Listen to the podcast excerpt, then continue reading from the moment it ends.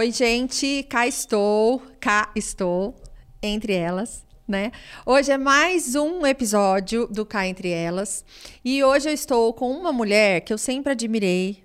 É, ela é de Taubaté, e eu sempre admirei, tô até aqui olhando para ela, não conhecia pessoalmente, é a primeira vez que eu a vejo, mas uma mulher empoderada que fala lindamente, inteligentíssima e que participou de debates aqui na nossa cidade, porque foi candidata a prefeita, e eu aplaudia de pé a postura dela como mulher, como política, como tudo. Então, aqui, ó, vai o meu elogio a você. Eu falava que a gente tem uma amiga em comum e eu falava pra Nara, ela é foda. É só falando assim. E é verdade, ela é mesmo. Então, hoje eu estou aqui com a Lorene, ela é gestora de políticas públicas pela USP, especialista em controle da gestão municipal e orçamento público pela UFSC. É a Universidade Federal de São Carlos, né? Santa Catarina. Ah, é Santa Catarina? Isso, isso. Você foi para lá? Fui um ano, mas era semipresencial. Então eu ia e voltava. Tá, então, mas foi, né? Vereadora e presidente da Comissão de Finanças da Câmara de Taubaté entre 2017 e 2020. Foi candidata a prefeita de Taubaté. Criadora da Planos do Brasil Consultoria. Secretária Nacional de Mulheres do Partido Solidariedade. Então hoje nós vamos falar sobre mulheres, né? Que aqui esse cai entre nós, então você vai contar entre nós algumas coisas que as mulheres precisam saber para a gente poder inspirar essas mulheres que estão vindo por aí, que a gente sabe que a gente está num, num momento aí de, da, da, sociedade, né? Da gente da mulher se mostrar, da mulher mostrar que ela pode ser o que ela quiser ser, e você é um exemplo disso, principalmente aqui na nossa cidade. Então eu queria que você contasse um pouquinho a sua história. E bem-vinda, seja muito bem-vinda, é um prazer ter você aqui. Ô, oh, Carol, obrigada pelo carinho, por essa introdução amorosa, gentil comigo. Eu te agradeço. Imagina. É, eu também já ouvi muito falar de você, já te acompanhei nas redes sociais, também te admiro pela mulher forte que você é. E temos essa amiga em comum que a gente ama muito, que está fazendo aniversário, aniversário né, por esses dias, né? E Nara, e, e, que também ouço muito falar de você por ela, e já sinto um carinho e agradeço o seu carinho comigo também. É recíproco. é, obrigada pela oportunidade aqui do Cá Entre Elas podcast. Que legal poder conversar, contar um pouco não só do que é o nosso trabalho, dia a dia, a parte que as pessoas conhecem também, que fica nas telas, nas redes sociais sociais, mas o que tem por dentro, o que tem por trás, que é o ser humano que vive ali, né? A Lorene, mulher, jovem, e vamos conversar. Jovem, gente, ela é uma menina. Olhando aqui para ela, eu até perguntei a idade dela, não vou falar aqui em público, mas, gente, é uma menina, mas assim, é verdade. Como que, como que uma, uma menina que é você conseguiu chegar tão rápido onde você chegou e se candidatar e chegar na fase ali final da prefeitura de uma cidade? Olha, eu tenho 30 anos, não tem problema, viu? Pode falar. E realmente é, é, bastante rápido se considerar né, na fase da vida, né? Por é. 30 anos. Mas foi muito trabalho começado muito cedo né? Acho que em geral as pessoas costumam partilhar e saber das conquistas, das vitórias das outras, uhum. mas a gente dificilmente sabe dos desafios enfrentados, das dificuldades vividas no cotidiano, no dia a dia, dia, ali, né? E a minha história assim é uma história de superação, acho que como muitas outras, que bom que a gente tem muitas histórias de superação de vida, e a minha é uma delas. Eu cresci num bairro de periferia, que é o Secap, né, na cidade de Taubaté, um bairro que eu tenho muito orgulho, que sempre eu conto de onde eu vim, porque eu quero mostrar para as pessoas de lá que é possível, claro. né, a gente furar uma bolha de, de uma limitação que às vezes é colocada pra gente quando a gente nasce, né? É. Eu falo assim, Carol, eu gosto muito de uma charge que ela fala que tem assim um muro e três pessoas de três tamanhos, uma bem baixinha, uma pessoa de uma altura média, a gente assim, e a Gisele Bündchen, né? É gigante. E, e aí para você enxergar do outro lado do muro, tava rolando um jogo de futebol. Se você tem três caixotes uhum. e você considerar distribuir eles igualmente, um caixote para cada uma dessas três pessoas, A pessoa gigante, né, Gisele Bündchen, ela já nem precisava do caixote, porque ela Exatamente. conseguia enxergar só de fazer uma pontinha no pé, assim. Uhum. É, a pessoa do meio, na verdade, a primeira pessoa nem precisava de caixote, já enxergava ali em cima o jogo. A pessoa do meio, na ponta do pé, conseguia enxergar. E a pessoa muito baixinha, ela não conseguia enxergar nem pulando o muro para tentar ver o que está do lado. Então, a forma de distribuir esses caixotes precisa não ser igual, mas desigual de acordo com as características e desigualdades de cada uma, né? Então, talvez a Gisele Bündchen não precisa de caixote nenhum, mas a pessoa baixinha precisa de dois. Né? Exatamente. Né? E, e, a política é sobre isso, a vida. Ah Olha só que pessoal rápido. rápido. Nossa, isso pensa, que é produção, hein, gente? Pensa num negócio profissional. Olha, já fui surpreendida, Carol. Você viu só Nossa, que a gente não veio a passeio, querida. Que, que gente... show!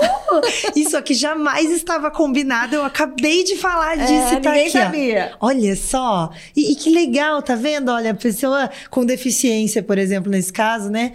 Precisa de uma rampa. A pessoa ali precisa de dois caixotes. E alguém que é alto não precisa precisa de nada, não é. precisa de ajuda, né?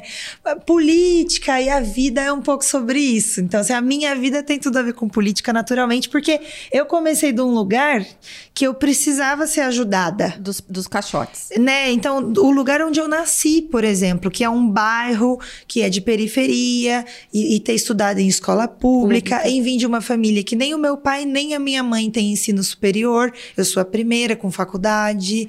É. É, eu sou a primeira a andar de avião da minha família inteira tantos primos, todo mundo, dos dois lados. É o ícone da família. Então, você imagina que isso é uma barreira a ser quebrada, que quando a gente, ai, daí tem, essa aqui não é charge não, senão você ia achar. Mas eu acho que isso aqui foi só uma reflexão que nosso produtor aqui, né, muito Maurício, legal. A gente Maurício tá arrasou, tá arrasou, Maurício. É a força masculina que a gente precisa. Isso, a parceria, muito bom, né? E, e, a outra coisa é assim, essa largada da vida, né, que é, é simbólico, mas isso acho que não é uma charge não, acho que eu ouvi algum autor falando disso, que a vida é como uma corrida também, né? Assim como essa brincadeira desse muro. É, é uma corrida e tem gente que já larga lá na frente na corrida. Tem o pelotão de elite. É. Tem a pessoa que larga e ela tem condição de ter um tênis bom para correr. E ela tomou um café da manhã reforçado. É, é para ela já estar tá forte de manhã para aguentar a corrida. E tem a pessoa que nasceu numa posição em que o tênis dela é furado ou não é adequado e ela não tinha todos os nutrientes suficientes no café da manhã, porque ela tinha o que dava para a família comprar de café da manhã, ou não tinha café da manhã nenhum, é. né? Então, isso Mas é ela foi. Mas ela foi lá correr, né? é. né? E largou. Então, a vida é sobre isso, assim, há desigualdades. Agora, é, eu cresci num lugar em que eu me superei, eu saí lá de trás e consegui chegar num, num lugar na posição da frente, a ser candidata a prefeita, a construir minha própria casa. E que você tá começando sua vida, né? Você tá com 30. E como você disse, ainda no começo da vida. É, né? exatamente. Mas por trás disso tem muito trabalho. Então foram muitas lutas, muito estudo. É, uma história que eu ia contar para vocês do, dos bastidores, eu já vou contar já. Conta. Mas pra você ter uma ideia do tipo de desafio que a gente enfrenta que as pessoas não sabem. Não tem noção. Não tem noção. Depois elas vão ficar sabendo da parte bonita, é. né? Vê, vê, as pingas, mas não vê os tombos, vê as tombas, mas vê Exatamente, é a melhor definição. É. é. Vê as pingas, mas não vê os tombos, é. né? E, e é morando em São Paulo. A gente conversava aqui nos bastidores sobre morar em São Paulo, morar em Taubaté, como é gostoso a vida no interior, a qualidade de vida. Eu morei em São Paulo para estudar, né? Você falou em meu currículo, eu sou formada na USP e por quatro anos que eu morava lá na Zona Leste, no Tatuapé, eu sempre trabalhei. Então, eu nunca tive a condição de poder só estudar. estudar. O Meu, pai que paga. Né? É, que o tem graça que bom que tem gente que larga na vida e que o pai consegue ajudar. Não foi o meu caso, caso, e eu lutei bastante para isso. Então, graças a Deus, do meu pai e da minha mãe, eu tive muito amor, muito carinho, muito apoio, mas não financeiramente ajuda. Então, eu trabalhava. E aí eu saía do Tatuapé para ir para Pinheiros, Nossa, da zona leste para zona oeste de que São zona... Paulo. E você morava na zona leste porque era um lugar mais barato para você viver e etc. Perfeitamente, era mais barato e no caso Tinha também trabalho. era perto da minha faculdade, porque eu estudei na USP da Zona Leste, uhum. né, num campus leste. Então, eu pegava duas horas de trem para ir trabalhar todos os dias. Gente, só para ir. E aí eram duas horas para voltar. Você fazia o quê nessa época? Trabalhava com o quê? Eu era estagiária na Secretaria de Estado do Meio Ambiente do governo ah, do estado. eu era... sempre trabalhei com gestão pública, que é a minha profissão, uhum. né? Então também não estou na política só porque eu vivi as, as diferenças e desigualdades e senti na pele e percebi que eu podia contribuir para melhorar isso, para reduzir essa diferença, uhum. né? Para ajudar com a rampa quem precisa e construir um mundo melhor, mas também porque eu escolhi como profissão. Foi a faculdade que eu fiz. Então eu era estagiário, eu levava duas horas. Menina, eu já desmaiei um dia. Porque o transporte, né, o, o trem que eu pegava da CPTM, essas duas horas que eu ficava dentro do, do trem, porque era quando não tinha ainda a linha amarela do metrô, né, foi uma coisa mais recente duas horas de trem e um trem lotado, fervendo, de desmaiar, assim, a ponto que eu desmaiei um dia. De tanto calor, de passar mal, porque você. Imagina é triste, entrar num né, lugar, gente? é uma lata de sardinha. Você entra no lugar e do jeito que você entrou, você paralisa, você assim, você fica. E lá você vai ficar até a próxima estação, quando dá uma mudadinha. E que pode ser que fique um pouco pior. Pode ser que fique melhor. pior. Exatamente. E aí eu pensava naquilo, então ter vivido isso foi muito importante também, para ser alguém que queria trabalhar no governo porque você é importante conhecer o que as pessoas vivem. De, é, é, gerar mudança, né? E conhecer é, o que, que outras pele. pessoas vivem, né? Então, tem gente que vive, assim como eu. Graças a Deus, eu só precisei passar por isso por quatro anos. Tem gente que passa por isso quase a, a vida, vida inteira quatro horas dentro de um transporte apertado, amassado, passando mal, duas horas para ir trabalhar, duas horas para voltar. Cadê a qualidade de vida, né? Não, não existe. Então essas são das, das dos tombos, dos perrengues, dos perrengues que faz parte para chegar nesse lugar, né? E que faz você ser exatamente a mulher que você se tornou, né? Que hoje eu tava ouvindo um, um podcast de manhã e que ele dizia exatamente assim, que às vezes a mãe ela quer viver a dor do filho, quer sofrer pelo filho, ou até no amor, né? Ele estava falando sobre o amor. E que o amor, às vezes, a pessoa pensa que amar é a gente querer viver a dor do outro, tirar o outro da dor e pegar a dor pra gente. Mas isso, na verdade, não é amor, isso é arrogância. Por que, que a gente consegue e o outro não consegue? E que a alma desse outro fica magoado com quem impediu que ela vivesse aquilo. Porque as dores que a gente vive na vida fazem a gente ser exatamente quem a gente é. Então, tudo isso que você viveu na sua vida faz você ser essa mulher forte, empoderada, confiante e que se alguém tivesse tirado isso de você por alguma razão, você não seria quem você é hoje. Perfeito, perfeito. Eu concordo plenamente. Ótima colocação. É, cada um tem que viver aquilo que, que tem que viver e que veio para viver, né? Claro, lindo, é isso mesmo. E me conta da sua infância. Como é que foi a sua infância? O que que você, porque você, além de tudo, eu não sabia disso, é, é da família a pessoa que saiu do saiu daquela coisa de assim, ah, eu nasci assim, eu vivi assim, e assim, nasci no secap, vou morrer no secap. Ponto. Uhum. Muitos lá pensam assim, eu vivo muito com. É, eu tenho casa de apoio, você deve saber. Então a gente vive. Então, você conseguir olhar e falar assim: eu quero ser além disso. O que, que aconteceu? Aconteceu algo na sua infância? Alguma virada de chave? Ou você diz assim, eu devo isso à minha mãe, eu devo isso ao meu pai, à minha criação, apesar deles serem pessoas simples de dinheiro, mas eles sempre falaram, não, você tem que ir para mais. Como é que foi essa história? É isso, você até já respondeu. Eu de... No meu caso, eu devo ao meu pai e à minha mãe. Não teve nenhum fato, nenhuma situação que aconteceu que me fez virar uma chave do tipo, não, eu tô vivendo essa vida, mas eu posso viver algo melhor. Não, quem sempre colocou isso no meu coração, na minha cabeça, foram os meus pais. Pessoas, né, como a gente falou, é simples do ponto de vista financeiro, financeiro e até de formação acadêmica, para você ver como isso não quer dizer nada, nada, né? Diploma, não quer dizer nada. Mas meu pai e minha mãe são pessoas incríveis, maravilhosas. Eu falo, eu falo do meu pai no presente, continuo fazendo pela fé que eu tenho, mas ele foi para o céu no ano passado passado, e mas eu falo dele como agora que ele é, de tudo que ele me ensina até hoje, mesmo depois Sempre. de não estar fisicamente comigo, né? Tá em energia, em espírito. E ele é uma pessoa incrível, assim, pessoa feliz, exemplo para mim era o meu pai de poder alcançar coisas. Meu pai falava de uma coisa, eu brinco assim, Carol. Falou: "Ai, se eu tivesse tido essa sacada, eu teria virado milionária". Porque o meu pai, ele falava para mim quando eu era criança já do segredo. Cara, é sobre você visualizar, ó, tô falando como ele falava para mim, né? Materializar, é, mentalizar, física visualizar. Quântica pura. Física quântica. E ó, ele na simplicidade dele. Então Exato. ele me falava sobre mentalizar o que eu queria, visualizar aquela situação acontecendo, que eu ia trabalhar e materializar aquilo e conquistar.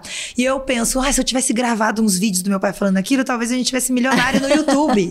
Porque hoje em dia tem gente que fala sobre isso e tá, e tá ganhando rios de dinheiro. É, e tem viu? Por falar sobre, né, é. situações que ajudam as pessoas a refletirem, a, a avançar e tal. Então, na simplicidade dele, ele me falava sobre planejamento. Isso é muito importante na minha vida, na minha profissão.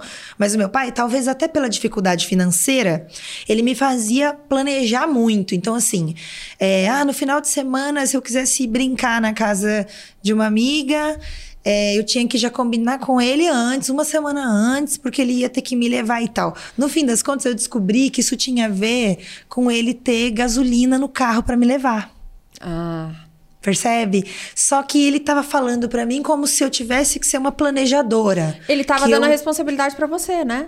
E foi incrível, né? É, maravilhoso. Ai, é maravilhoso. Não, pai e mãe, né, gente? Maravilhoso. E, e a mãe? Minha mãe também é uma doçura. Então, se o meu pai tinha esse lado mais ousado da vida, mais reflexivo, pensante e também muito comunicativo, extremamente. Acho que isso também eu herdei Bem, dele. Uhum. Fala com qualquer pessoa, a qualquer nível, em qualquer tempo, sem vergonha, é, sem dúvida isso, e tal. É, isso é um desafio enorme. Se comunicar, Porque é muito né? fácil você se comunicar com pessoas do mesmo nível que você. É, é. Às vezes você pega as pessoas com nível socioeconômico mais alto. Você põe ela para conversar com alguém que. O faxineiro, por exemplo. Eu tenho empresa de limpeza. Então, assim, eu converso de igual para igual com todos. Uhum. E, e é, isso é um, as pessoas às vezes olham para mim e falam: Nossa, mas você se dá super. Eu falei, gente, mas qual que, é, qual que é a diferença? Ser humano. Ser humano é ser humano. Não importa. Hoje eu, eu falo. Não tem, importa a conta bancária. Tem o eu sou e eu estou, né? É. Então, quem é você e quem você está? Hoje você está na política. Hoje eu estou. Mas assim, eu sou a Carolina, você é a Lorene. Perfeito. Isso ninguém tira da gente, né? Legal, é isso, sobre isso. E a minha mãe era a pessoa mais amorosa, né? Então minha mãe sempre foi dona de casa, Desde que eu nasci, ela trabalhava antes no comércio da cidade. E o seu pai trabalhava em quê? Meu pai é metalúrgico, ele trabalhava na Volks. Ah, tá. Tá? É, e ele teve comércios algum, em alguns tempos, assim. Eu me lembro quando eu era bem criancinha, meu pai era vendedor de pão no Secap. Ele vendia pão num cesto na bicicleta. Ai, que belezinha. E eu achava aquilo máximo, eu achava lindo o cesto de pão do meu pai. Mas é, ele, ele dava os pulos dele, ele fazia o que. E ele mostrou para você que ele era capaz, Sim. né? Sim. E para você ter uma ideia, houve um tempo, depois que eu voltei da USP, no meu último ano de faculdade, eu já estava ali com meu diploma de USP e eu vendi água de coco com meu pai. Muito porque bem. era o que ele estava fazendo na época e eu estava ali naquela janela em que você se forma e não tem um trabalho. Uhum. E Vou trabalhar com meu pai. E eu passei três meses ajudando ele também, sem problema nenhum, sem vergonha nenhuma, a vender água de coco é, junto dele. Né? Então ele já vendeu muita coisa, vendeu açaí, vendeu água de coco. Comerciante. Tinha, comerciante. Mas ele, a maior parte do tempo, ele trabalhou na Volks, né? Um metalúrgico que se aposentou na Volks como tá. metalúrgico. É, e aí eu vivi essa infância, então a gente estava falando dela, né? Que teve como referência eles, assim, Irmão, de poder mudar. Eu tenho uma irmã menorzinha anos? que eu, tem 24, a Lê. Letícia. E ela tem esse jeitão seu também ou não? Cara, ela é absolutamente diferente de mim. Que legal você falar disso. Quase ninguém me pergunta. É, eu gosto de saber das famílias. Que legal, é muito legal. Olha que incrível. E aí, pra gente aprender a lidar com o ser humano. O diferente. Também é um aprendizado tão é. maravilhoso, porque ela é quase o oposto a mim. Sério? A Letícia não fala, não conversa, assim, é quieta, silenciosa. Discreta. Discreta. ela é uma leitora, assim, ela lê, ela gasta o salário dela em livros. Sério? Ela ah, já então leu... ela tem um lado seu. De estudar. É, de estudar. É. Sim. Mas é muito mais literatura. Entendi. A, eu leio muito livro de conteúdos, assim, né? A, a Letícia lê literatura. É, e você é bem fazedora, né? Também sou mais para executar é. e tal. Ela é de ler num nível assim que se tiver uma roda de conversa, se a gente vai para um restaurante, ela leva o livro. Ah. Ela não é muito sociável. Entendi. Ela prefere o livro do que conversar com gente. Entendi. Você é mais gentóloga. é. Ainda bem, né? Bom pra mim, nesse caso, da minha profissão. É, né? senão você não estaria na política. Certo. Tem que gostar de gente, não é. tem jeito. Da sociedade, de. Eu né? adoro né? gente. É. Falou bem, é gostar de gente. A minha irmã é bem diferente de mim. E ela é tão baixinha. É uma característica dela, que é, as pessoas acham que ela é criança, ela tem 24 anos. Então, ela parece criança. Se você olhar para ela, qualquer dia você vai ver ela por aí, vou te apresentar, e você vai achar que ela tem 15 anos. E, e ela é tem você 24. e ela só. Somos nós duas. Entendi. E tiveram a mesma criação, e aí você vê que tem a ver com a natureza do ser humano, é... muitas coisas, com as personalidades com as quais a gente nasce. Acho que os valores a gente acaba tendo parecido. Eu pego eu e minhas irmãs, a gente tem os valores semelhantes, uhum. mas de jeito, tipo, eu e a Marina, nós somos opo opostas, eu e elas. Mas vocês são irmãs mesmo? Eu falo, segue uma e segue a outra. Eu falo, gente, os seguidores dela não são os mesmos meus. Porque assim, a minha vida é totalmente diferente da dela. Quem tem interesse pelas coisas dela não tem pelas minhas. Porque eu sou a mãe louca que larga os filhos na cabeça dos outros, né? E vai viajar, e é independente e tal. E a Marina é super mãe, é acolhedora e cuida da criança. Então eu falo, tivemos a mesma criação, os mesmos pais, e cada um tem o seu, a sua essência, né? Que é o que a gente busca. E você entrou na faculdade na USP fazendo escola pública. O que, que você fez para conseguir passar numa USP? Projeto social. E tá vendo aí como é necessário política pública, governo, projetos, pessoas, empresas, que eu sei que você com sua empresa também tem suas ações sociais, Sim. né? É, pessoas que estão ali lá em cima, que são mais altas, uhum. que precisam ajudar as que estão embaixo para fazer a diferença, para essas pessoas alcançarem, para todo mundo poder, poder enxergar e viver essa vida feliz, saudável que a gente espera uhum. que todos possam viver. Então, através de um projeto social, também a minha vida deu essa virada você muito bem construiu essa história, né? A minha referência na infância é meu pai e minha mãe, que sempre foram pessoas que se importavam com a comunidade. Meu pai e minha mãe sempre foram líderes da igreja. Ah. Então, sempre tem um pezinho, assim, sempre. em ação comunitária, é. né? É, minha mãe era catequista a vida inteira, minha mãe foi catequista. Eu fui catequista também igreja por causa católica, dela. Então. Da igreja católica, nós somos cristãos católicos. Uhum. E o meu pai era o coordenador da administrativo da igreja, era o festeiro, que fazia ah. as quermesses. Já tinha liderança nele, tinha né, liderança. Não é adianta. Isso. Então, liderança não é sobre ter dinheiro, gente. Não, é bem tem longe. É bem longe disso. Verdade. É, tá na pessoa. Tá na pessoa. E a pessoa vem para mudar o mundo, para mudar a sociedade. Do jeito dele. Ele pode ter, ele pode ter mudado ali. A comunidade, A comunidade dele, mas mudou. É. É isso. É. E aí, porque eles eram essas pessoas maravilhosas que cuidavam da minha educação, ainda que pública. E, de novo, não tem que considerar também que é ruim ou que é bom, né? Dá pra gente fazer a diferença na nossa vida sem se vitimizar. Sim. é porque eu estava num, bairro difícil. Mas o fato, pobre, o seu discurso pública. não é vitimista. É, é. Percebe? É. Não é mesmo. Isso não, não é de é, mim. Não mesmo. Então, assim, eu conto a minha história com orgulho. Orgulho para poder inclusive inspirar outras pessoas, mas sabendo que não é fácil, porque como a gente também tá linda essa sua construção, como a gente também falou da minha família, da minha irmã, da sua irmã, as pessoas são diferentes. São. Então nem únicas. todas únicas, nem todas têm as mesmas ferramentas, habilidades que as outras para conseguir furar a bolha, avançar um lugar, é. chegar em primeiro lugar na corrida mesmo tendo saído lá no fundo. Exatamente. Então, por causa das diferenças de cada ser humano, a gente precisa. E muito por causa das ajuda. crenças de cada um, né? Eu acho que tudo vai muito do que a gente acredita. Eu sempre falo, crença limitante é a morte. Porque assim, você e sua irmã, um exemplo. Vocês têm personalidades diferentes. Mas se uma irmã chegou, a outra chegou. Se um ser humano chegou, o outro também chegou. Só que não é todo mundo que tem essa crença.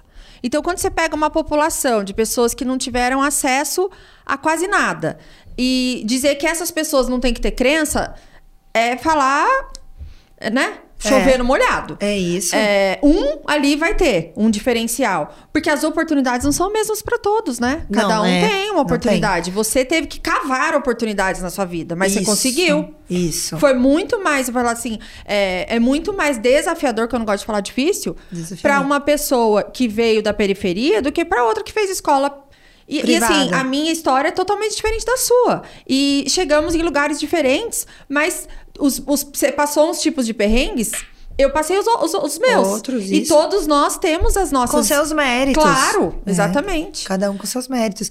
E é só sobre isso. Eu gosto sempre de bater na ideia do que eu, do que eu trabalho e acredito que é a justiça social. É. Então, eu, eu sempre insisto de que a gente precisa sim reduzir desigualdade. Eu de que quem tá lá muito embaixo, precisando de ajuda, precisa de ajuda. Precisa de ajuda. Né, pra- Não pra melhorar a vida. Que, ah, se um chegou, o outro chegou e Chega tá aí. sozinho. Não. Perfeito, tá lindo isso Tudo daqui. suporte. É. E aí eu tive consegui estudar na USP, que é uma faculdade onde majoritariamente a gente tem pessoas, inclusive com dinheiro, de famílias que conseguiram pagar uma escola particular para os seus filhos Passarem passarem, na USP, naquele vestibular que é que, é o difícil. con- que deveria ser ao contrário, muito né? concorrido, que deveria ser o contrário. Eu consegui graças a um projeto social, que é o Colégio da Embraer. Projeto de uma empresa, né? Então a Embraer... Eu já, eu já dei treinamento lá, sabia? É, que legal, é um é um lugar muito legal, E né? aí você foi estudar lá. Eu estudei lá. Ah. Lá também foi um processo seletivo. Uhum. E que daí, por consequência também das minhas habilidades, competências e do meu trabalho, da minha luta, do meu estudo,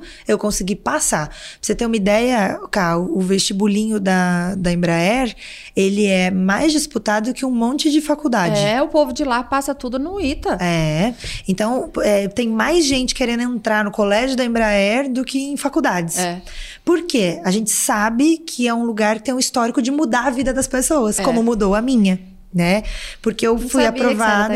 Sim, estudei no colégio da Embraer. Então, Será que você devia. De certo, você estava lá quando eu dei. Eu fiz um evento lá com a minha madrinha e era sobre carreira para vocês, pros, pros, mi- pros os jovens. alunos. Quando que que ano que foi? A gente passou uns- um filme sobre carreira que os, os jovens. Olha, faz o quê? Faz uns 10 anos. Ah, então é possível que eu estivesse. Deixa eu pensar. Eu formei em 2012. Ah, não, faz 10 anos que eu formei na faculdade. Ah, então você não devia. Então tá. foi um pouquinho É. depois de mim. É, mas foi um projeto lindo. E daí é ali que eu fui conhecer o que, que era o colégio da Embraer, o que, que fazia pela. Porque é maravilhoso, É né? maravilhoso. E assim, os melhores professores, a escola é maravilhosa, a comida deliciosa. é Tudo, tudo maravilhoso. É. É. Eu- uniforme, material escolar. E é tudo tudo de graça. gratuito. É. Então a Embraer financia isso com os seus investidores, inclusive. Gente que compra avião da Embraer, a Embraer leva para visitar a escola para poder doar para a escola. Então a gente tem um fundo da escola, né? E eu me beneficiei tanto disso, e é um projeto tão importante mesmo, que além de eu ter estudado, feito a diferença, eu falo, antes da Embraer eu não sabia o que era USP. Isso tem a ver com toda a história que a gente contou aqui, da onde eu vim e tal. Mas pera não lá. tem referências. Você. Pra você entrar na Embraer, você teve que ser diferente do resto, bem. Eu fui estudando. Então. Né? É. Você queria chegar lá. Sim. Você sabia que você, dali você não ia ficar. E Você- foi, e mais uma vez foi muito meu pai e minha mãe. Então, assim, você tem que ir, vamos fazer inscrição e tal, com toda a É. dificuldade. E eu prestei. E olha pra você ver, eu, por exemplo, não tive condição de fazer cursinho pré-vestibulinho, assim, que faz, né? Mas a maioria dos meus colegas, eu tava estudando na. Você estudava em casa, No daí? Ezequiel, eu só estudava o normal. Eu estudava o que eu estudava pra fazer prova na escola. Entendi. E os meus colegas, vários deles, a maioria que tinha uma condição melhor, eles pagaram cursinhos Pra pra poder pra poder passar lá. passar no colégio da Embraer. E eu não fiz cursinho nenhum, coisa. Olha, olha, imagens valem mais que mil palavras, né? Esse é o incrível do colégio da Embraer. Eu, eu É. até me emociono, porque é É transformador. o que te deu a base. É o transformador. Pensa Além das, que... dos pais, né? Claro. E eu tive também muita sorte, e mais uma vez falando do que é público, que é importante, que as minhas escolas, os meus professores na escola pública, no municipal, sempre foram muito importantes, foram determinantes para minha vida. Eu tive professores incríveis. Eu lembro de um dia do meu pai emocionado, que a professora Majô, uma professora de português maravilhosa que a gente tem aqui em Taubaté, na rede municipal, de- ela fez um júri. Lá no SECAP ainda eu estudava. E ela criou um júri. Então, ela passava um texto, uma situação, um problema, e dividia a sala entre advogados de defesa e promotores de acusação. E a gente tinha que daí defender a história ou acusar. E no dia, então teve todo um preparo, leitura, interpretação de texto. E no dia do júri, os pais foram convidados para assistir. E a gente tinha que ir vestidos como advogados, como promotores Aham. e tal. Aquilo foi mágico, eu nunca vou esquecer. Olha pra você ver, tô aqui te contando. É. E eu lembro cada detalhe daquele dia, do meu pai e da minha mãe orgulhosos, e da professora Majô, que E criou você tudo foi o quê? isso. Defesa ou. Eu acho que eu fui defesa. Não, eu não Mas lembro. você. é- Como é que era você aluna? Era aluna de destaque? Ah, eu sempre fui líder da sala. Ah, tá. É, eu sempre fui representante de turma. Eu era do Grêmio. Entendi. Então eu Já sempre tá- fui. já tava ali. Tava no, no coração, no sangue, na, É, na cabeça. É, não tem jeito, gente. Não tem por- como fugir. É, tem as Ali- nossas pacotinhos de, de características, É, né? já Cada vem. um nasce, assim. E aí você entrou no colégio Embraer? Entrei no colégio e lá é que eu conheci a USP. USP eu só ouvia falar na televisão, mas, eu jamais você, sonhei o estudar colégio lá. é em São José. É em São você José. mudou pra São José? Não, eles pagam inclusive o ônibus pra gente. Sério? Transporte. E, e- e lá é só ah, O colégio Embraer, ele é pra pessoas que têm dinheiro também? Elas podem fazer e pagar se elas quiserem ou não? Agora começou há um ano ou dois anos que o colégio abriu uma cota de vagas para pessoas que queiram pagar estudar lá. Mas isso é coisa de um ou dois anos, e porque eu acho que eles estavam precisando De recursos. de recursos. Mas a vida toda, e quando eu estava principalmente, ele era 100% gratuito para 100% de bolsistas. Ah, então Ninguém deve ter pagava. um histórico pra saber se você tem. é, Tem o, o próprio edital e o processo seletivo. Então, assim, você só pode prestar o vestibulinho da Embraer se você estudou em escola pública. Ah, tá. Ninguém que estudou em escola particular pode, Pode, ent- podia entrar lá. Entendeu? E também tinha a análise socioeconômica. Então tinha que falar a renda da família e tal, né? E lá foi transformador. Eu conheci a possibilidade de estudar na USP. Para você ter uma ideia, o Colégio da Embraer pagou os meus vestibulares, que meu pai não teria condição de pagar. É, Então, porque vestibular é caro. né? é, e eu fiz cinco ou seis vestibulares. E depois que eu passei na USP, o Colégio da Embraer me manteve bolsa. Financiou a minha viver lá. moradia. Nossa, que maravilhoso, É, né? Que depois eu devolvi. Porque era uma bolsa, né, reembolsável Aham. para você poder ajudar outras, Outras pessoas. crianças. Então, eu usei e depois, quando eu Pagou. passei a trabalhar, eu paguei. Mas você sempre soube que você queria seguir a carreira política ou você prestou vestibular para outras coisas? Lá no colégio, numa aula de geografia, uma professora, eu preciso encontrar com ela para contar para ela isso. Ela deu uma aula de geopolítica e falava sobre conflitos do mundo. A gente está vivendo uma guerra, né? Aham. Nesse momento, imagina pensar que tem gente morrendo, explosões acontecendo, recursos sendo perdidos, desperdiçados por causa do homem não conseguir sentar numa mesa, conversar e chegar num é um acordo absurdo, né? não é? É terrível. E aí naquele dia ela passou um vídeo, um documentário muito legal. Nossa, produtor maravilhoso, vai, você vai ver, vai aparecer aqui, ó. Eu tô sentindo que vai aparecer aqui. Olha a resposta, hein? Falar o nome primeiro, pra pesquisar. Paradise Now, chama-se o documentário. Que é um documentário é, sobre o- as guerras né, religiosas é, dos árabes, né, e judeus, enfim. E, e fala dos homens bombas, né, que, dos muçulmanos que, pela religião, pelo que acreditam, eles são capazes de se matar para atingir o objetivo daquilo que eles acreditam, matando outras pessoas também, explodindo lugares e tal.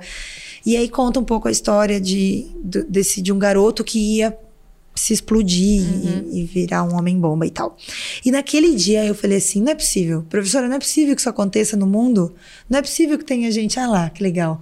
Vale a pena, viu, gente? De um inesperado lugar surgiu um corajoso e novo grito de paz. Paradise Now. Aí, gente, quem tá ouvindo, não tá vendo a foto? Foi Pode. indicada ao Oscar, melhor filme estrangeiro. Aí, é antigo, né? Bem velhinho. É, talvez eu erre alguma coisa nos detalhes. Eu, eu assisti isso na, no segundo ano do ensino médio. Mas o que pegou pra Mas você foi isso. O fato é que eu pensei que, né, questionei a professora de por que, que isso acontecia no mundo e tal. Então eu tava ali descobrindo coisas, né? É, porque você tinha quantos anos? Tinha 14? 14, né? É, 13, 14, isso mesmo. E pensei que a gente precisava parar isso. E aí ela, eu falei, professora, como é que para isso? Aí ela, "Ah, se para isso com política, né? Ali foi Politi- virada de chave. É, política é onde você negocia, senta à mesa, combina, conversa, tenta chegar num equilíbrio, num melhor lugar para todas as pessoas envolvidas com seus diferentes interesses. Então a boa política faz isso. Eu falei, então eu vou ser política. E desde Que aquele coisa, dia. né, gente? É, e aí eu prestei vestibular em relações internacionais, ó, porque eu tava focada em resolver conflito no É. Oriente Médio. Então, Tá- agora está no Brasil, né? Aí acabei fazendo gestão pública porque eu prestei também em relações internacionais, mas era um curso mais elitizado e mais disputado. E a minha faculdade de gestão de políticas públicas era ainda desconhecida. Quando eu contava para as pessoas minha profissão, meu pai mesmo, ele contava para todo mundo que eu fazia relações públicas. E eu falava: "Não, pai, é gestão de políticas públicas". Ah, é. É mais Gestão fácil pública. É, assim era. E relações públicas, eu não. Mas porque as pessoas não tinham ainda intimidade, afinidade com a gestão pública no nosso país. Falar de política é uma coisa um pouco recente, inclusive, né? Popularizar a discussão sobre política é algo recente. Então, lá, há mais de 10 anos, quando eu entrei na faculdade em 2009, ninguém sabia o que era. E eu prestei esse curso porque ele era mais fácil, ele era desconhecido. Aham.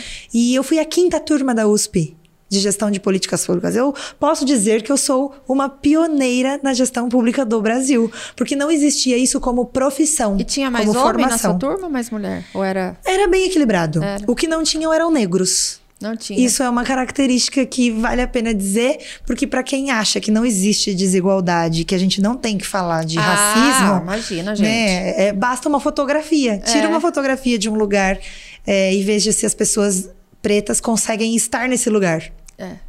E era o caso da minha, da minha sala de faculdade e da universidade como um todo também. Existe, claro que Não é? existe. Não dá pra dizer. Eu falo que, que é, é fácil pro branco dizer, né? É, que nunca Que sentiu. não, que não sentiu na pele, não tá ser lá pra ver. discriminado É, por entrar exato. num lugar e olharem estranho, É, né? Eu tava contando outro dia aqui, é, entrando no negro, né? Que agora a gente tem que falar preto, não é mais negro. É, a gente. Ela, ela é uma amiga minha, muito querida. E ela me ajudava, ela trabalha com personal organizer em Campinas. E ela é uma, uma mulher super linda. E ela entrou na minha casa e foi pelo elevador de serviço. Eu falei, por que, que você entrou por esse elevador? Daí ela, ai, Carol, nem entra nessa, eu já tô acostumada. Daí eu falei, opa. Falei, mas mandaram você por esse elevador? Ela falou assim, ah, Carol, não. Eu falei, não, eu vou ligar, eu não vou. Gente, o pouquinho que eu posso fazer, eu vou fazer, né? Peguei e perfeito. liguei pro porteiro, que eu adoro todos os porteiros. Aí eu falei assim, eu lembro até hoje o nome dele, Donizete. Eu falei, Donizete, só uma pergunta. Por que, que você mandou ela pelo elevador de serviço? Não, dona Carol, é que eu achei que ela era e tivesse ido aí para fazer algum serviço. Eu falei assim, independente se ela veio fazer serviço, elevador de serviço na minha casa é para quem tá assim, olha, eu tô sujo de barro, eu tô carregando lixo, ou eu tô todo, Levando alguma Eu tô coisa. imundo de cal e aí pode ser que alguém encoste, o, o- o- fica sujo. É para isso. Nem as pessoas que trabalham na minha casa é para você conduzir pro elevador de serviço. É é elevador social, não tem essa de diferença. Nossa, desculpa, dona Carol. Eu falei, então, só pra você saber, ela é uma grande amiga minha. Ficou muito chato você ter mandado ela entrar pelo elevador de serviço só porque ela é negra. Percebe? Então, assim, é... e aí ela falou, Carol, isso nunca ninguém fez. Eu falei, mas se a gente não fizer o pouquinho, muda. não muda nada. Você trouxe uma consciência pro seu porteiro, pra ele não ver mais as coisas desse, Desse automático jeito. que E aí ele pergunta vê. qual era a cor dele. Era preto também. Exatamente. É. Então, É um costume social, né? Exatamente. E ela falou, Carol, não. E, e, assim, eu nunca tinha tido uma proximidade tão grande assim. Aí eu falei, é, o mimimi é mimimi quando não é pra você. É, perfeito. Quando você é? não sente a dor. É, né? exatamente. De a empatia, né? De você. Se e aí, pra isso, às vezes, você precisa conviver com a pessoa pra você conseguir entender. aqui. Senão você não vai conhecer. Senão você vive numa bolha, que é, o seu isso. mundo. É isso, Carol. Maravilhosa.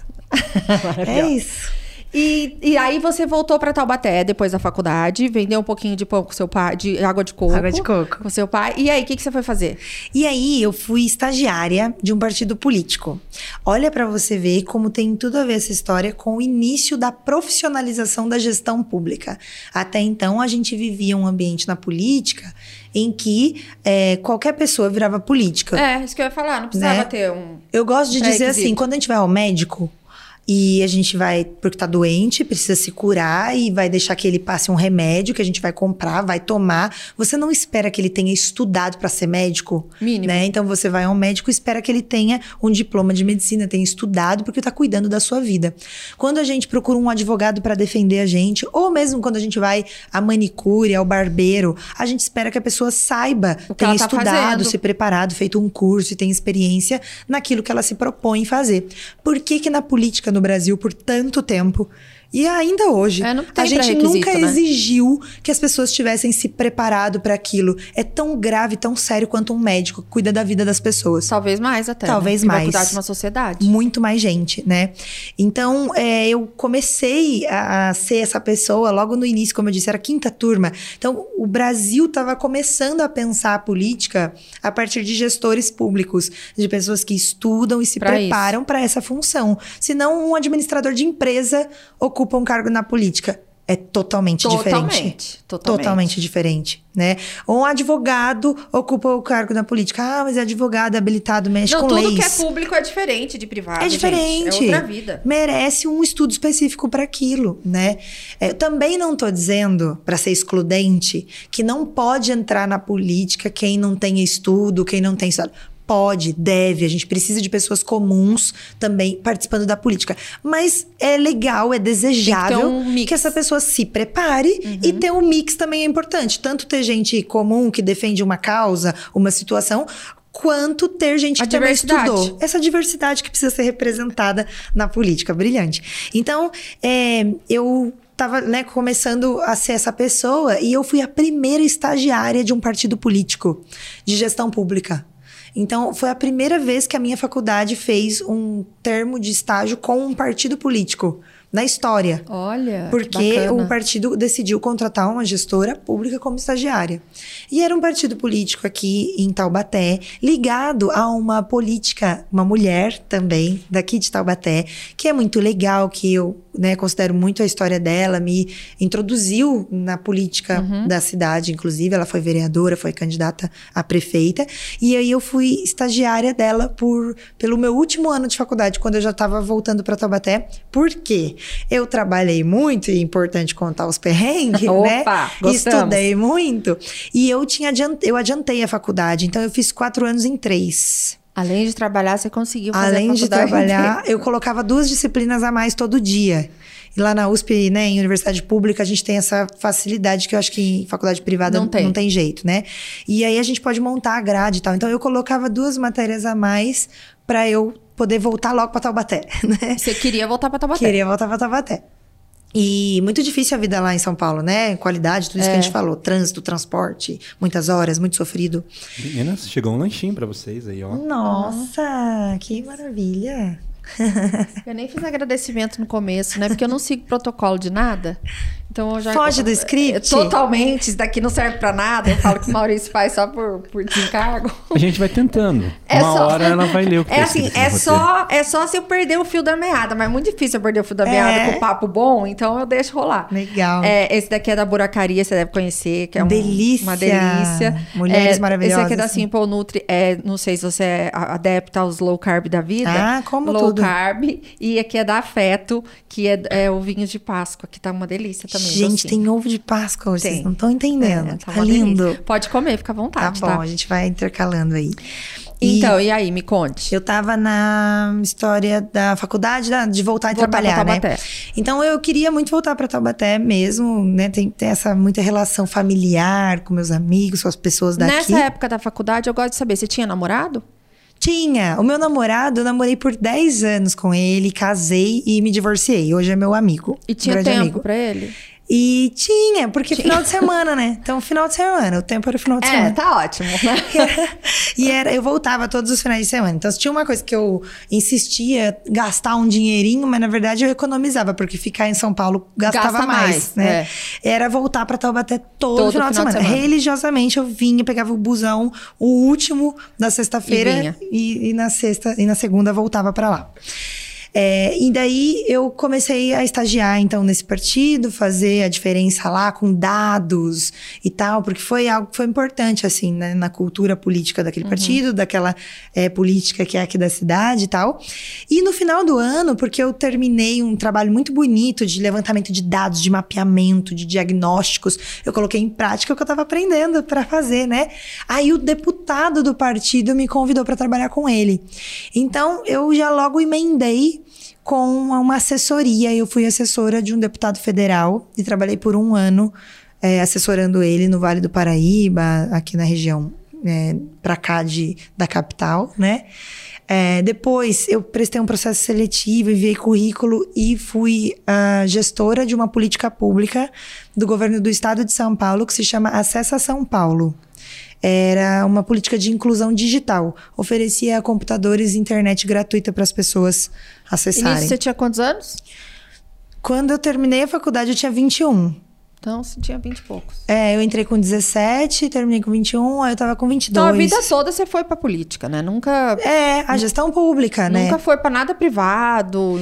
Eu trabalhei, eu tive estágio no setor privado, porque o setor privado também contrata gestores públicos, porque as relações governamentais Sim. são muito importantes. Então, as empresas que entenderam isso, elas perceberam que um profissional da gestão pública resolve... É linguagem, é tudo. É resolve tudo mais que um advogado. lá na meu cliente. Não é? é. Porque precisa lidar lidar com leis, precisa lidar com alvarás, é. precisa lidar com licitação. O, com, tudo. Com, e a... É outra política. Tanto é que eu falo, eu cuido de privado. Eu não entendo de público. Da parte pública. Porque são, são dois mundos diferentes. Não dá pra dizer Totalmente que é a mesma coisa. Diferente. É outra linguagem, é outro tudo. Outras leis, é. né?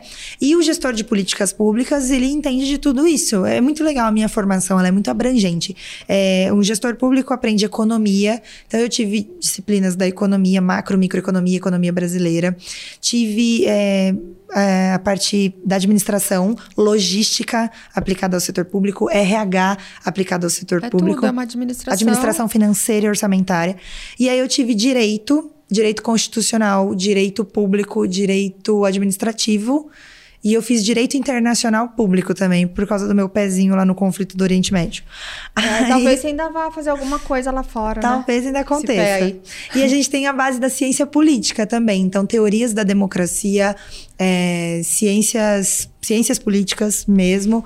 É, é, antropologia um pouco. Então, é um curso super amplo, amplo. assim, é muito legal, uma formação boa. E aí, e para virar prefeita?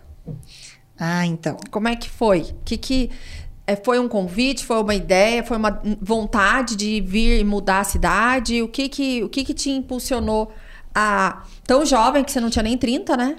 Não, tinha 28. É, entrar para essa de ser a prefeita de Taubaté. Eu primeiro fui vereadora, né? Mas nessa trajetória profissional que eu te contei, faltou dizer que no último ano de faculdade eu criei uma empresa de consultoria a, a Planos, que, é, que você aqui. citou aí, inclusive. Uhum. E que atua até hoje. E assim, eu amo a Planos. A Planos me faz muito feliz, porque nela eu faço transformações e ganho dinheiro. Uhum. Né? Então, maravilha. Maravilha. E sem precisar da parte eleitoral, porque as transformações que eu quero fazer, por exemplo, eu preciso ser eleita. É. Eu preciso que o povo preciso me escolha. Povo. É. É. Não é assim, quero ser Não é só você. eu quero fazer as transformações, melhorar Taubaté. É. Precisa que as pessoas queiram, queiram, né? Exatamente. E na Planos eu não preciso que as pessoas queiram também. Eu vou lá e trabalho, né? Fecho um contrato, eu preciso só que e o contratante faz. queira. E, e, são prefeituras em uhum. geral, mas eu participo de licitações, inclusive, né? E eu ganho no melhor preço, vou lá e presto o serviço, uhum. enfim. E assim acontece. Então eu criei a Planos, que já tá fazendo 10 anos agora, foi em 2012 no meu último ano de faculdade e vim trabalhando nela em paralelo junto com esses trabalhos que eu falei para você. Então eu fazia é dois a trabalhos. a gente consegue ter, né? Consegue. Né? E porque eu tava começando, então no primeiro ano eu fiz um trabalho. No segundo eu fiz três. E assim foi crescendo até a gente ser grande, né? Mas eu sempre trabalhei nessas duas coisas juntas, tendo a experiência no setor público, assessorias e tal, e com a empresa de consultoria. E aí eu fui ser candidata vereadora em 2016, antes de virar prefeita, né? Mas acho que falta um último episódio. Eu te contei do acesso a São Paulo, que foi uma política do governo, e depois eu fui ser assessora de uma senadora da República e morei em Brasília em 2015. Uma, uma mulher também. Uma mulher que foi a primeira mulher na história do Brasil a presidir a comissão de orçamento da União. Parece bobo, gente, mas imagina, 2015 foi esses dias que uma mulher primeira. foi a primeira e até e hoje só ela. Você sente apoio das mulheres nesse, na, na, na, política? As mulheres se apoiam ou não? Não se apoiam. E acho que essa é a maior das nossas dificuldades. As mulheres competirem entre si, olhar torto uma para outra, é, não querer ver o crescimento da outra. E os diminuir. homens se apoiaram? Os homens, em geral, apoiam, mas aí eles também têm um machismo natural. Deles. Eu vou te contar um episódio aqui, ó, de mulher, bem entre elas. Eu tava lá na minha primeira semana, assessora da senadora Rose lá em Brasília. A senadora Rose me convidou é, me, me, contratou por currículo. Não foi QI, apoio, partido, alguém indicou. Nada. Eu entreguei o meu currículo. Daí tinha um amigo meu que era um jornalista do Espírito Santo que levou o currículo para ela, um grande amigo também, o Rafael, que depois foi trabalhar com ela. E ele é de Taubaté também. E trabalha até hoje lá em Brasília. Taubaté é praga, sempre tem um, né? Tem em qualquer lugar. E ele tá lá até hoje, em Brasília, trabalhando pelo Espírito Santo. E pelo estado do Espírito Santo. E aí, foi muito incrível, foi muito importante para mim, o Rafa, inclusive. E eu tava lá na minha primeira semana de trabalho e éramos só três contratados. Eu e dois homens, que estavam com ela há anos, porque antes de ser senadora, ela era deputada. No primeiro, primeira semana de trabalho, a gente tava ali, tocava o telefone do gabinete, Carol. Você acha que quem atendia o telefone? Você. Dos três? Você. Eu. Por quê? Ninguém falou que era para eu atender o telefone. E não que eu tenha problema com atender o telefone. Eu faria e eu fiz. Atitude, com a maior tocou, tranquilidade. Tocou, atendeu. É, lógico. Só que o que aconteceu comigo foi que tocava o telefone e É ele ela que tava atende. do lado dos homens. Mas eles não atendiam e olhavam pra minha cara. Tipo assim, me você- esperando atender o telefone.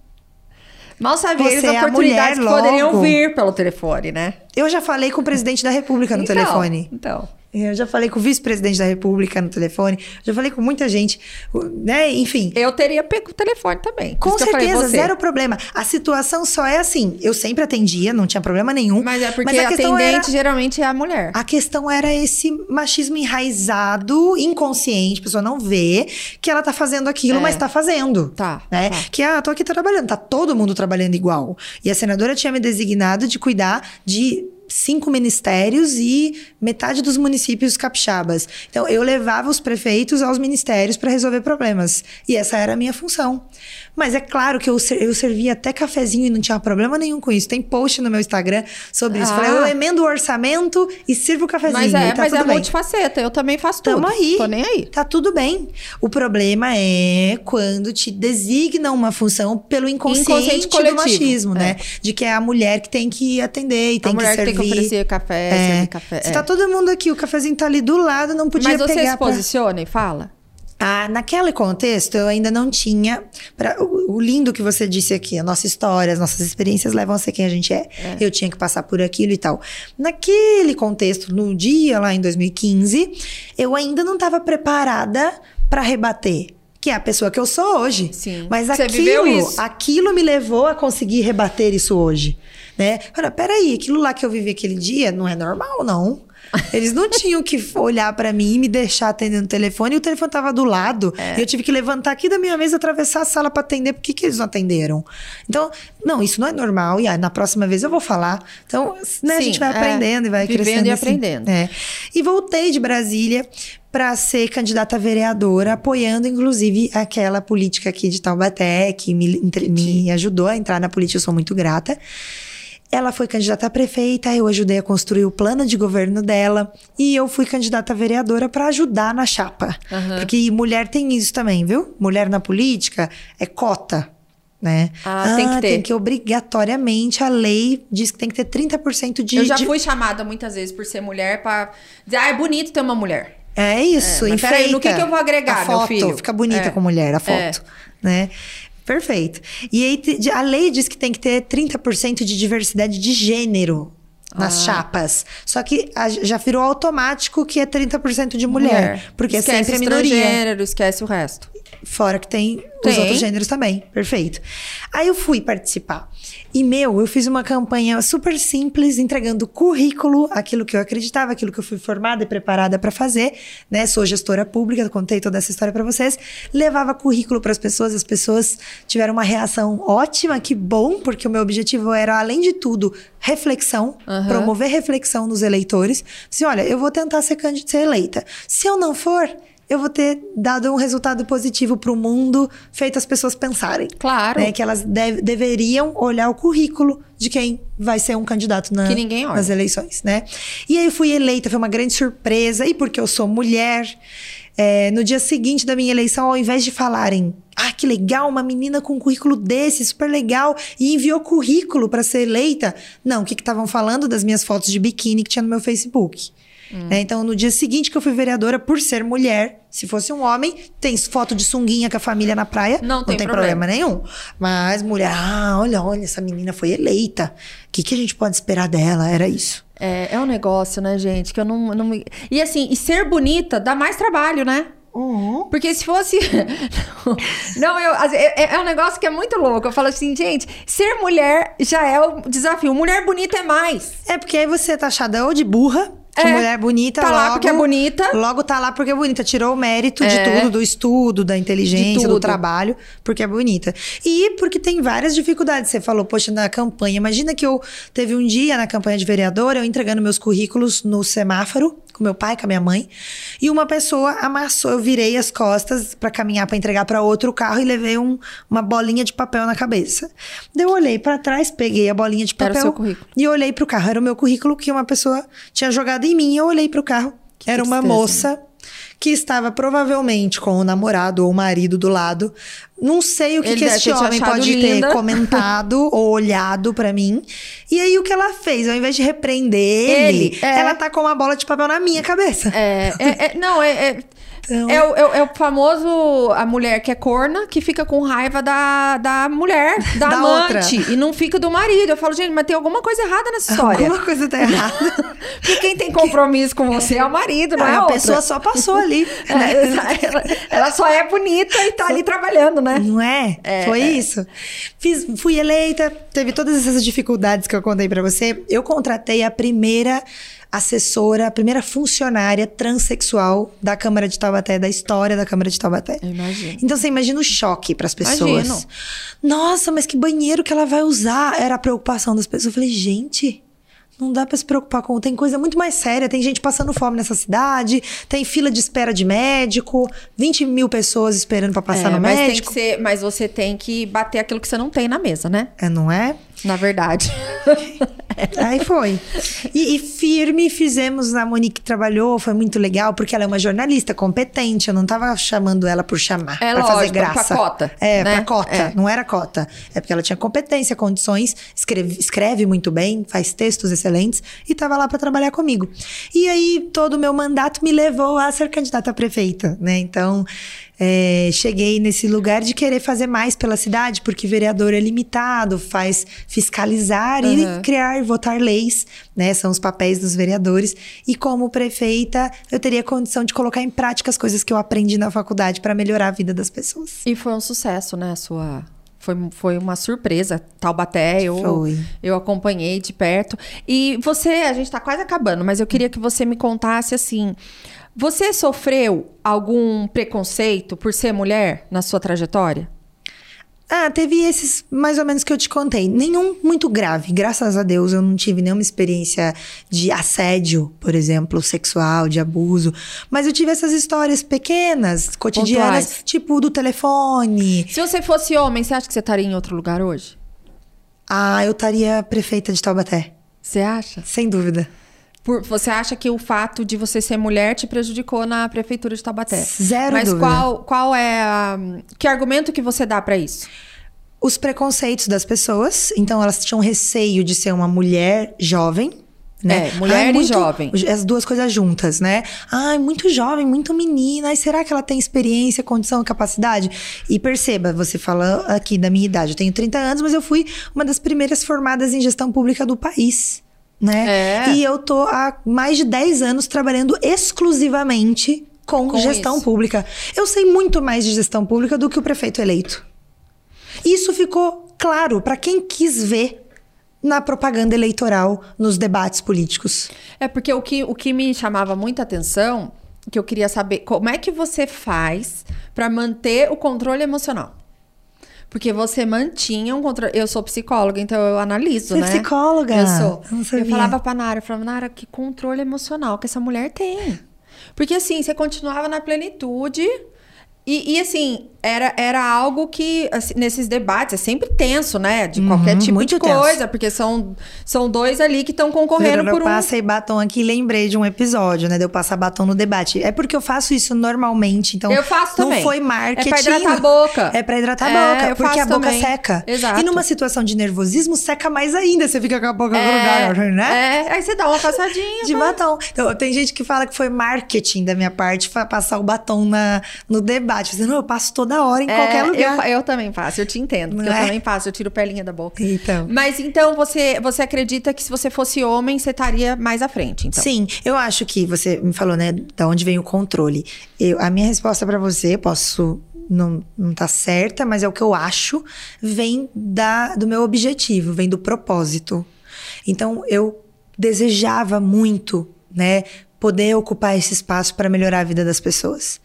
E porque eu desejava, eu tinha plena consciência e preparo de que eu teria que passar por algumas situações, entre elas, me controlar, estar num debate, falar das minhas ideias, e eu estava preparada para isso. Você né? fez Então, acho que- terapia, alguma coisa extra ou não? Não, não. Só a sua cabeça e seu, sua Só maturidade. fui. É. é, porque por isso que quando a gente fala 30 anos, qual é essa história? É uma bagagem. E eu, eu vivenciei muito isso na minha época, quando eu tinha 20 e poucos anos também, que a gente sabe quando a gente tá preparada, né? Uhum. A, a nós sabemos, mas as pessoas não sabem.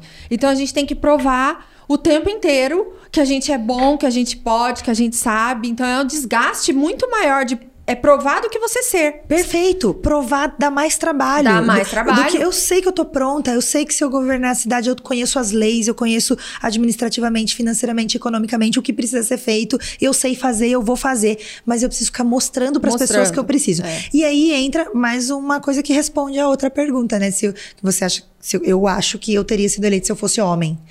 Por quê? Uma mulher, Carol, se a gente mostra firmeza, preparo, liderança, fala firme, a gente vira metida, arrogante. E foi um tanto do que depois eu fiz uma pesquisa para entender o eleitorado, o que falaram de mim. Sério? Então, o fato de você. Tem as duas coisas, né? Tem esse, é, esse machismo do, ah, muito jovem, menina, será que ela tá pronta? Será que ela tá preparada? E questionar Tem. a gente, apesar de provar em currículo, em diploma, em experiências de vida, com todas essas É. histórias que eu contei pra você de onde eu trabalhei, tudo que eu fiz, tudo que eu vivi, né? Além de provar, inclusive argumentando, porque daí o que falavam é que eu tinha decorado. Ah, ela decorou tudo isso aí que ela tá Mas você falando. não sabe o que vai vir, né? Você nem sabe qual vai ser a É. pergunta, como que vai ser, imagina. Exatamente. Então, todo esse tipo de coisa, somado ainda a. Aí ela vira metida. Porque se um homem é firme, se posiciona, se coloca. É macho. Ele é homem, importante, líder, nosso líder. Mulher é metida e arrogante. Por quê? Resultado do machismo na sociedade. Porque da mulher é esperado que seja cuidadora, a mãe, carinhosa. É, é. Cuidado com essa mão que você mexe. Porque você tem que ser Não carinhosa. pode passar o batom. É, Fica cuidado chato com a estética. batom. Não seja bonita demais, mas também não esteja feia. É. Porque vão esperar que seu cabelo esteja arrumado, que as suas unhas estejam feitas. Eu não faço as unhas. E- mas, é- mas é o que as pessoas esperam de uma mulher. É, é o nível de exigência com a mulher. Muito mais cobrada. É, muito mais cobrada. Perfeito. É, o que, que você poderia dizer? O que, que você acha hoje que você pode fazer que faz a diferença para as mulheres no futuro? Ah, eu só de ser é, essa pessoa que ousa, né, o desafio de estar nesses lugares já faz a diferença e eu vou te contar a minha melhor experiência de vida. Eu acho que é das melhores experiências da minha vida. Eu não imaginava que isso aconteceria. Foi uma consequência de um trabalho sério e preparado. Eu fui candidata a prefeita. E aí chegava no meu celular o tempo todo vídeo de crianças, meninas, brincando de ser prefeitas. Ah, que coisa eu mais acho linda, que gente. esse é o maior legado, a maior transformação que eu pude É, fazer é e posso fazer estando na política é mostrando para as meninas, para as crianças que elas podem brincar e ser quem, elas, elas quiserem, quiserem. e estar aonde elas quiserem. É. Né? Porque a nós, eu, você, a nossa geração, foi muito ensinado a brincadeira da boneca, É. do cuidar, ou relacionadas à estética, ser modelo, ser atriz, tirar É. foto, desfilar. Né? Então, essas eram as brincadeiras. No mais, ser médica ainda é uma profissão que É. a gente brinca Mas aí é a tal. dermatologista, não é a cirurgiana. É, cirurgia não. É. É. a médica que é dermatologista. É. Cozinheira, né? Então, esta- estar em algumas funções sempre foram ensinadas e colocadas pra gente como naturais. E o fato de eu ocupar um lugar que faz as crianças pensarem que eu vou brincar de ser prefeita e eu vou cuidar da cidade e o trânsito vai ser assim e vai ser assim. Eu recebia vídeos assim. que era- Então, mas você, você, você vê que você já está causando impacto nas próximas gerações que a gente não tem noção do que é infância. Que eu comecei o quê? Falando da infância com você. É. O impacto que isso dá na, no- Na vida na delas, vida né? adulta, na vida delas. É verdade. E se a gente tivesse, se você tivesse que dar um recado para as mulheres, é, o qual você daria? Que te inspirou uma frase, uma palavra para inspirar as próximas gerações e até as que tem, que as mulheres de 50, 60, 70, quanto for. Mulher apoia mulher.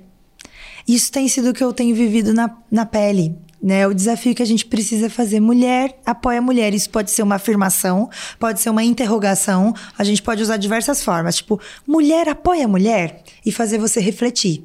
Se você acha que as mulheres estão apoiando mulheres. Pode ser uma afirmação. Mulher apoia mulher, tem que apoiar a mulher. Né? Porque a gente precisa desse movimento. Então, acho que essa é a mensagem que eu deixo pra gente parar de se ver num lugar de competir, de ganhar, de melhor ou pior, de mais bonita, mais feia, da roupa. A gente brinca e é um pouco verdadeiro, né? Quando a gente vai num casamento, dificilmente as mulheres se vestem pra ser a mais bonita, pros homens acharem Não, mais é bonita. pras mulheres. É pra outra mulher achar a gente mais bonita também, ficar, enfim, né? E a gente precisa vencer isso aí. Essa palavra, é, existe uma palavra que resume isso, que explica isso, mas a palavra é difícil, Sororidade. que é sororidade, né? Então, a gente, ao invés de falar de sororidade, vamos falar de mulher apoiar a mulher. E todo mundo pensar, quem tá acompanhando a gente aqui hoje, você votou em mulher alguma vez na sua vida? Na última eleição você votou em mulher? Você não votou por quê? Não tinha opção. Não tinha nenhuma mulher. Ah, eu não gosto dessa. Não tinha outra, É. sabe, que pudesse te, te, te agradar. Então, faça essa reflexão de por que, que a gente se Porque boicota. as mulheres são machistas. As mulheres são O também. mundo é, e daí eu a digo, gente é eu naturalmente. por mim. Várias vezes eu me pego e Eu falo, também. gente, que pensamento Que que eu machista. falei? Que que foi isso que eu pensei? Da onde É. que eu tirei isso? Uma vez eu falei, não, eu prefiro ginecologista homem, porque, ai, a mulher vai que dá alguma coisa, o, o filho fica doente, ela me larga lá. na- Eu falei, meu Deus, eu não posso pensar nisso, eu sou mulher. Ai, que legal essa reflexão. É, isso. E é, e assim, é que depois que vo- você pretende ser mãe? Sim, pretendo. Eu, eu, depois que eu fui mãe, eu mudei muito o conceito de mulher. Porque é, a gente não consegue dizer que mulher e homem é igual. As pessoas falam igual. Não é igual, gente. Desculpa. Não é. Hormonalmente é diferente. Biologicamente. Biologicamente é diferente. A força é diferente. É tudo diferente. Então, assim, são complementares, não são. Então, não é. Eu, eu falo pros Não é uma homens, disputa, é, uma não guerra. é uma disputa, uma guerra. Ninguém é quer ser melhor que ninguém. A gente É. quer ser igual. Direitos iguais, direitos espaços iguais. respeitos iguais. É isso, não é difícil, né? Eu falo, Perfeito. gente, será que é tão difícil esse mundo? Tá tão difícil assim? Preciso e se agora, só pra finalizar, se eu falar a palavra homem pra você, o que que vem na sua cabeça? Nossa, ficou vazio aqui. Olha lá, olha lá, olha lá, peguei. Foi legal, né? Gostou? Porque quando surpreende a gente é bom. Homem, parceria. A palavra que vem, Muito parceria. bem. é. Você sabe que eu fiz uma pesquisa, assim, eu não. A minha ex, a minha ex-chefe, que é a minha mentora de vida, ela fez uma pesquisa, ela trabalha muito com, com men- mentoring para mulheres. E mais de 95% das mulheres entrevistadas eh, fala palavras negativas do homem. Ah, é? Traição, sem vergonha, Sabe? É um negócio assim. Que é o que vem, É né? o que vem, a primeira palavra. Você falar, homem, o que que vem pra você? É difícil alguém que fale parceria. Então, Uhum. parabéns, que você. É que você também é mais jovem. E aí tem as mais jovens que não têm tanta visão do que as mais velhas têm do homem. Porque tá Sofreram. mudando também. A gente tá mudando a nossa visão do Sendo homem. mais também. exigentes também Não, com e, eles. e- e aceitando que eles sejam fracos também. Porque eles também carregam um peso de ter que ser o provedor. O machismo, inclusive, é sobre os homens, É. né? É, acontece, peso pra É um eles peso também. pra eles. É, tem uma obrigação. Uma... E não é Exatamente. isso. Não poder chorar, não poder ser emotivo, sensível. Não, não poder Imagina. ficar desempregado e a mulher sustentar a casa por um período. Que porque ou passa ser, vergonha? Ser Não. pai, né? É. Tá, o que, que você é? Pai.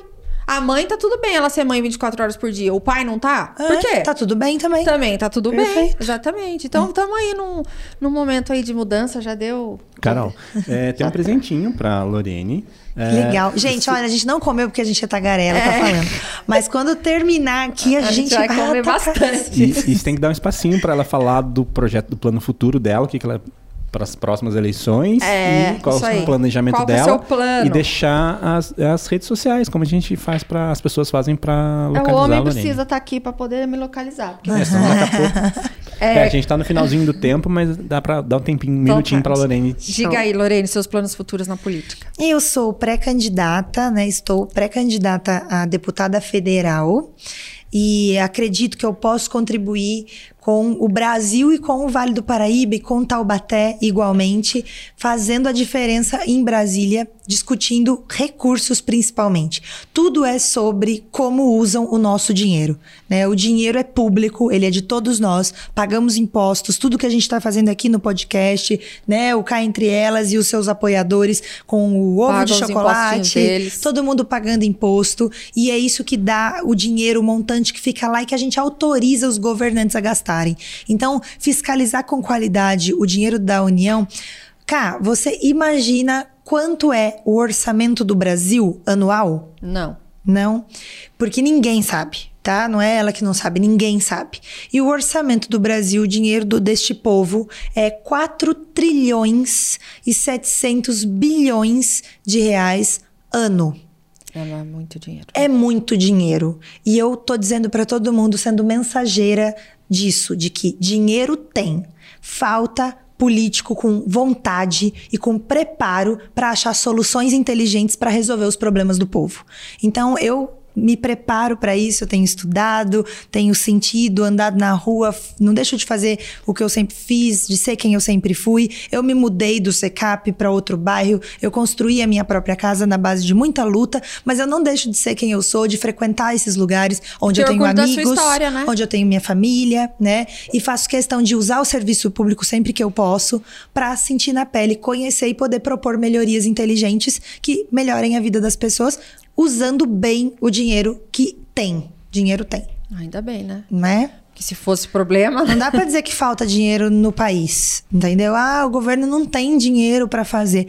Ele é mal gasto, ele é mal Mal aplicado. administrado. Quando não é roubado. né? Suas redes sociais, o seu contato, não esquece, por favor. Então vamos lá. E aí, que se quiser acompanhar meu trabalho, as coisas que eu tenho feito, é, eu sou Lorene com Y no Instagram, no Facebook e no Twitter e no YouTube é a mesma coisa. Eu sou Lorene com Y. E é bom que você tenha um nome forte, né? Diferentão. É, As pessoas não- não- erram, é. É, mas eu acho ótimo, porque eu que Eu- sou Carol, tem que pôr sobrenome em tudo. Lorena é uma só, eu É, acho ótimo. eu. Querida, foi um grande prazer. Adorei te conhecer, adorei saber da sua história. Espero que você tenha gostado também de estar aqui. Adorei. Obrigada. E eu quero agradecer a Simple Nutri, a Afeto, a Buracaria e a Lapaperia. Seu presente da Lapaperia tá aqui. é uma Ah, lembrança que, que a gente legal. que eles fizeram pra você, com seu Ah, nome. obrigada, que Coisas de papelaria. É. Muito bom. E agradecer a sua presença aqui. Foi um grande prazer estar aqui com você.